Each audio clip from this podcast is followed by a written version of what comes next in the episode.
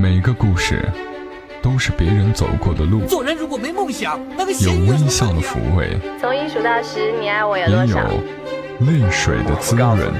默默到来，故事如你。默默到来，故事如你。这里是在喜马拉雅独家播出的《默默到来》，我是小莫，和你来聊聊我们平常人身上所发生的故事。准备这期节目的时候，突然想起一个听友通过微博给我发的私信。他的私信内容大概是：目前摆在他面前的有两份都很不错的工作，一份离家近，一份离家远，在深圳。他有些纠结，两份工作都有优劣，他希望我能够给他一点建议。这种人生抉择上的事儿，我也不了解他的工作性质，所以说实在的，其实也给不了什么建议，只能开玩笑的说：“来深圳吧，我在深圳啊。”他打了一连串的哈哈哈，说：“小莫姐，这么快。”就爱上深圳了。坦白讲哦，没有来深圳之前，我对这个城市心底是有些盲目的拒绝的。我想象中，这里忙忙碌碌，车辆川流不息，一定是一座冷漠的城市。我和帅毛毛很早以前就曾经想过，要不要来深圳，因为他的专业。在深圳可以拿到比长沙高许多的薪水。可是想想房价，想想工作节奏，我们俩又默默的打消了念头。反而是去年年底来深圳的海边，带着甜豆玩了两天，就兴致勃勃的租了一栋小房子，一个小院子，开启了民宿。深圳有一个很特别的地方是，以前。我去别的城市，常有人问我：“你是哪人呐？老家是哪的呀？”在这里，没有一个人问过我这个问题。这个城市的的确确是在说，只要你来了，就是深圳人。应该没有哪个城市比深圳更包容了。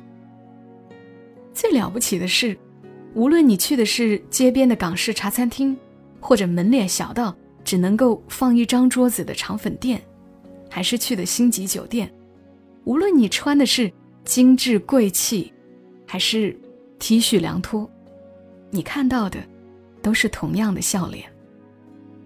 当然，做妈妈的在这里最高兴的是，带甜豆外出玩，很容易就能够找到他可以吃的东西。一份汤饭里面有一根大棒骨，一个荷包蛋。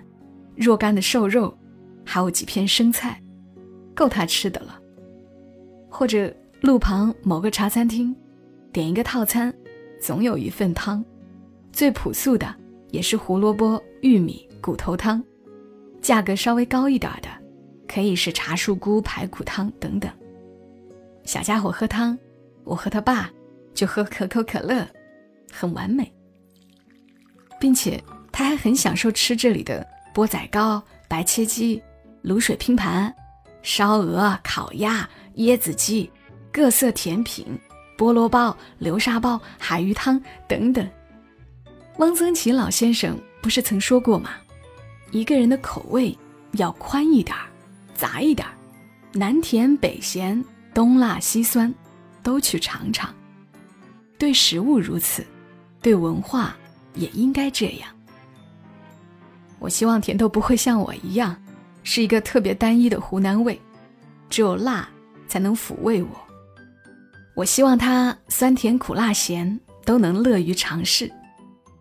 那深圳就是一个什么味道都可以尝到的地方。我们也不是每次都将就他的口味，我和他爸也是很爱吃的呀。来深圳这两月，我们也找时间去湘菜馆。川菜馆，取悦了一下自己的胃。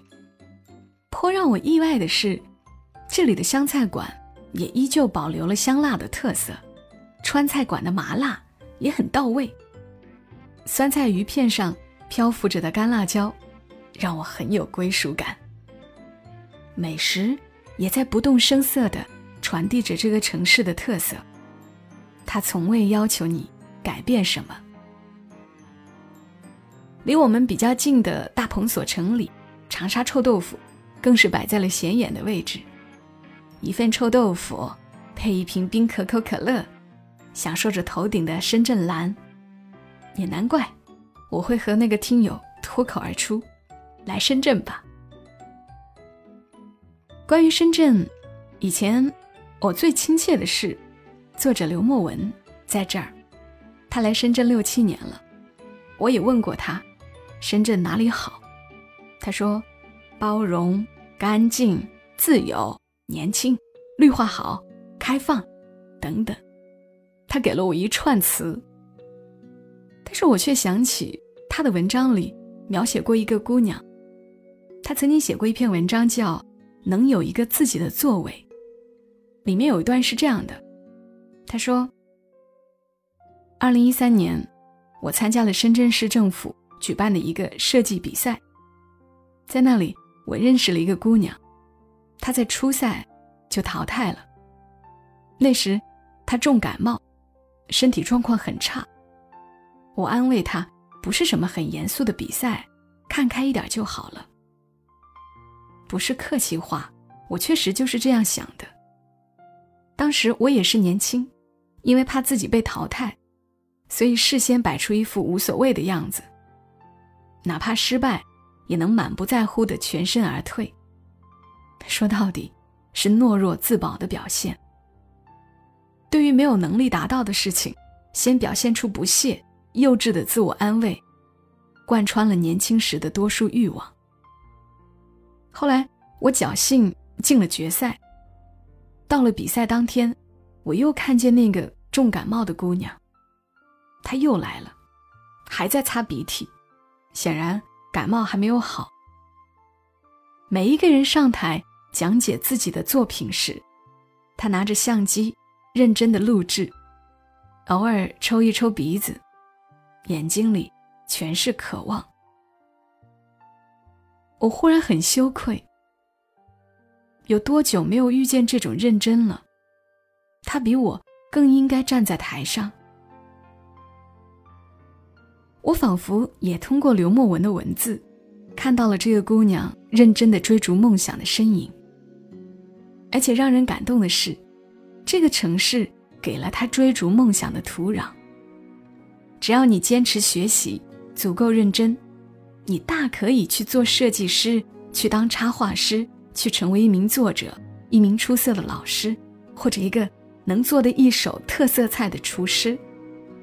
总之。做你想做的，更有可能你会遇到一个以前听也没有听说过的岗位。有天有一个在深圳工作的听友来民宿玩，我和他还有木糖一起聊了会儿天。他的工作内容是我以前就未曾听说过的，是什么信号检测？他给我解释了一下，但我还不是很明白，只觉得很牛。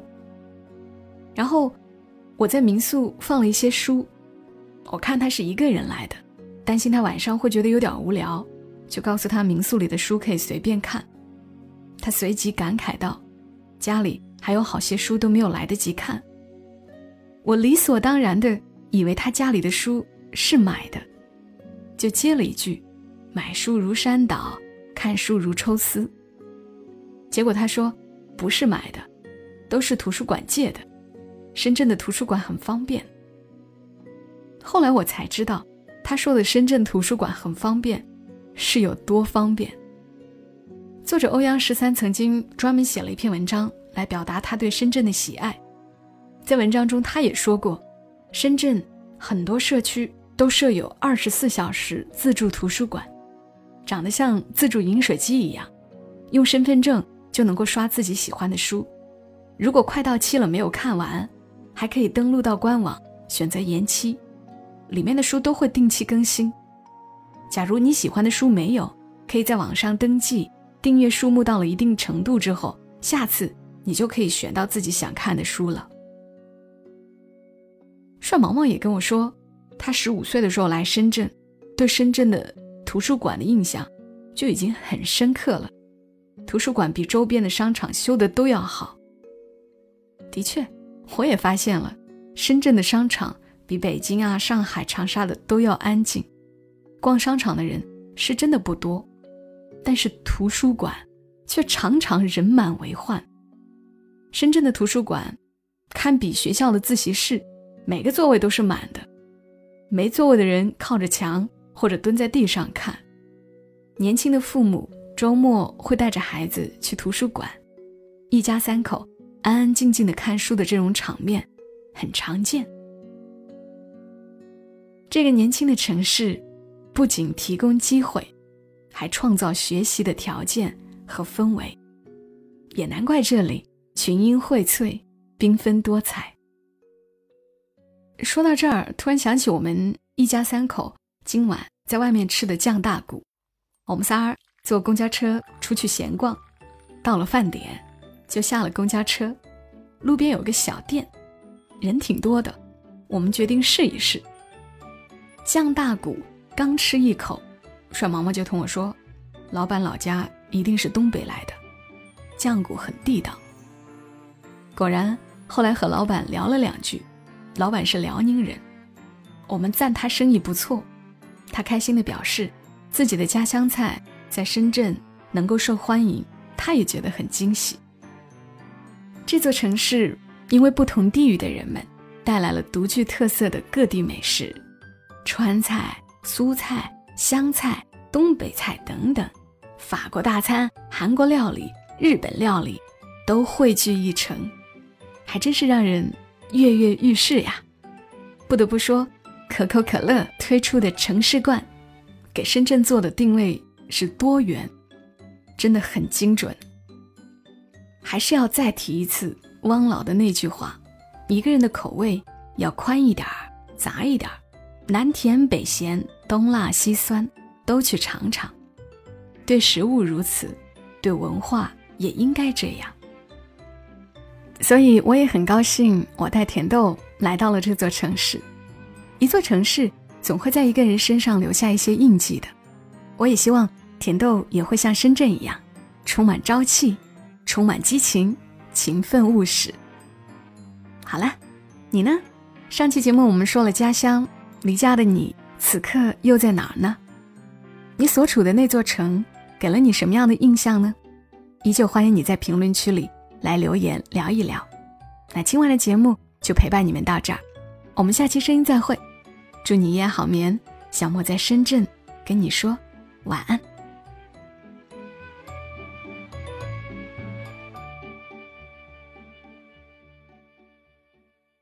如果你喜欢这期节目，麻烦你帮忙转发到朋友圈，让更多的人听到。